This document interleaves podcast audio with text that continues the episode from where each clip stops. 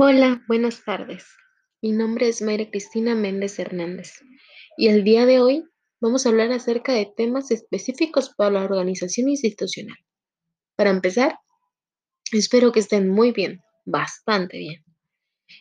El día de hoy, este tema depende de eh, la materia de seminario de educación a distancia.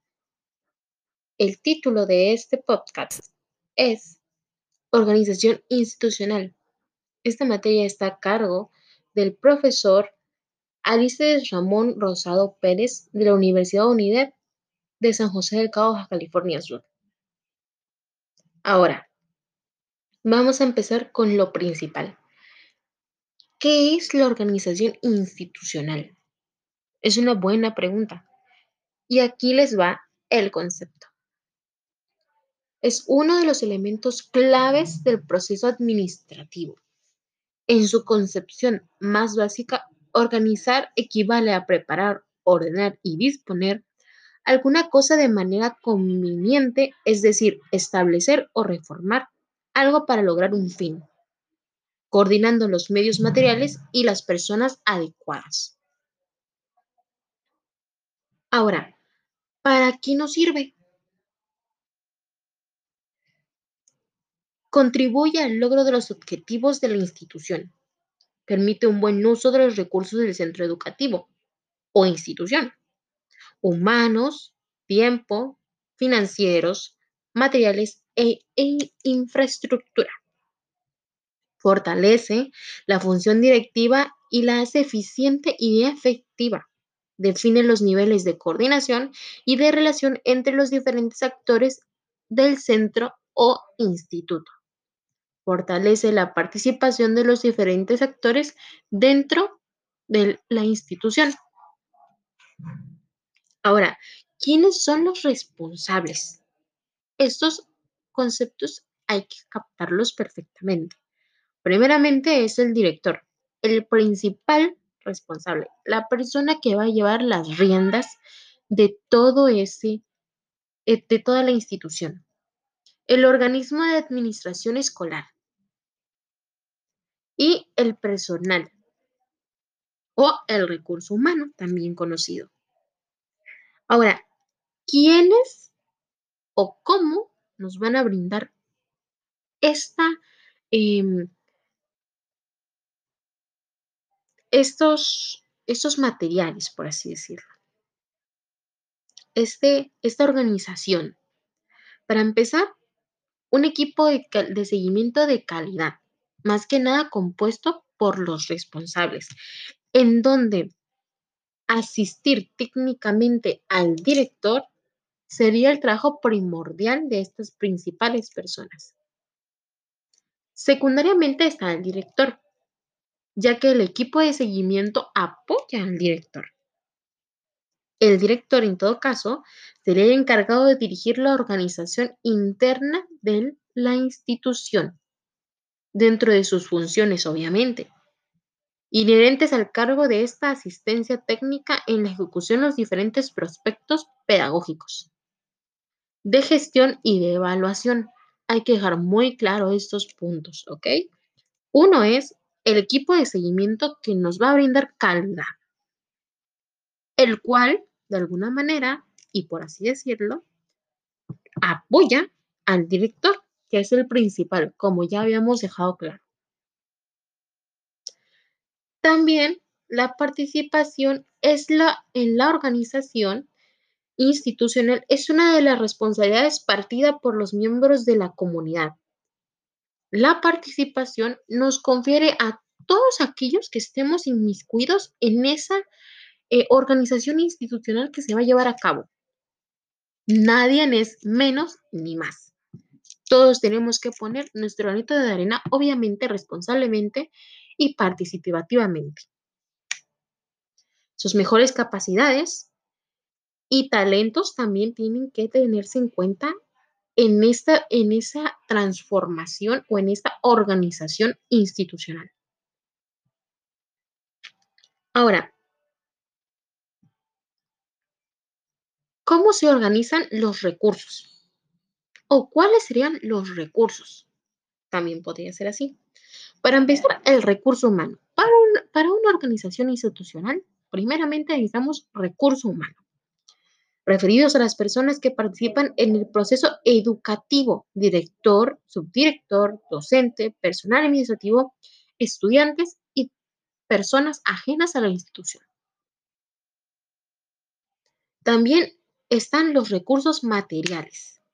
Son los recursos necesarios para desarrollar las actividades planificadas en el centro o en el instituto tales como aulas, espacios administrativos, laboratorios de ciencias, bibliotecas, aulas informativas, talleres, patios y un sinfín de más espacios en donde podamos desarrollar la organización institucional. Exactamente.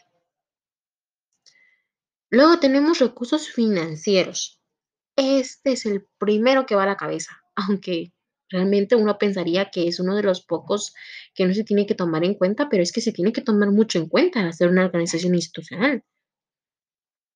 Ahora, consideramos que dos fuentes de financiamiento. Las transferencias económicas que el Ministerio de Educación tiene que darnos a fuerzas.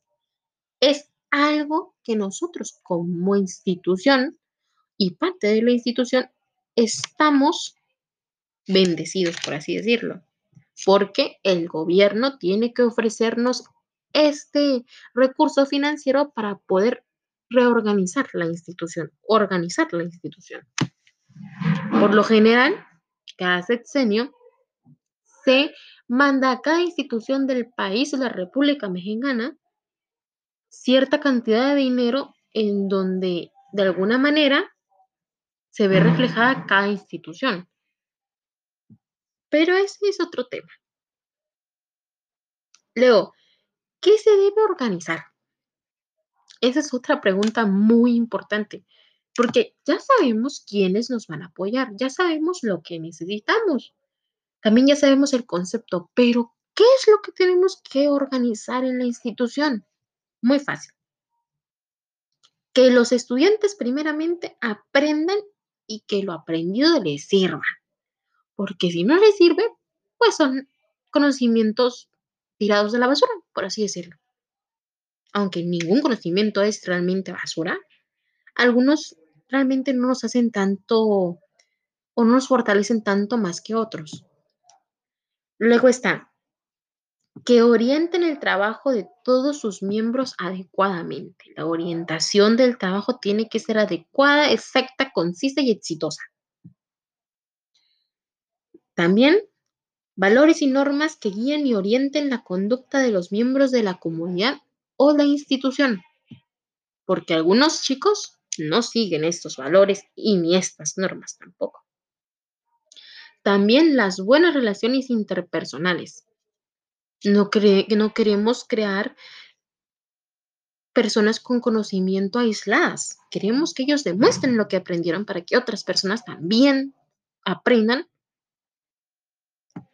Después, comunicación efectiva que permita a todos sus miembros enterarse de lo que está ocurriendo en el centro o la institución. Ciertamente ese es un punto también importante, porque a veces ha habido ocasiones en que si a un grupo de personas dentro de la institución tú les facilitas información, quieres que toda la institución se entere pero lastimosamente nada más ese grupo se queda con la información. Es por eso que debemos abrir en esta nueva organización institucional nuevos caminos responsables y con vía válida. También estructurar organizativamente funciones definidas que permitan a todos conocer cuál es su posición en la organización, que todos conozcan su lugar, su base, su concepto, lo que deben y no deben hacer, para no crear malos entendidos o mal manejo de la organización. Y por último, disponibilidad para rendir cuentas por el trabajo, sus resultados y las inversiones realizadas. En una organización siempre tiene que haber una persona guía a la cual tú puedas llegar y decirle, mira lo que hice, aquí está, ¿qué tal va?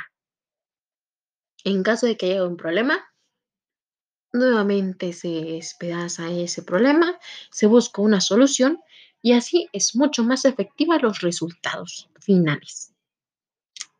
Como conclusión, la organización institucional es necesaria para toda institución, ya sea presencial, ya sea virtual, no importa, tiene que estar lista una organización institucional, porque así les brindas mucha más educación de calidad a las personas que están inmiscuidas en esta institución. Y no solamente a los alumnos, también a las personas con las que trabaja uno. ¿Por qué? Porque eso le genera más valor, más calidad y más éxito a la institución.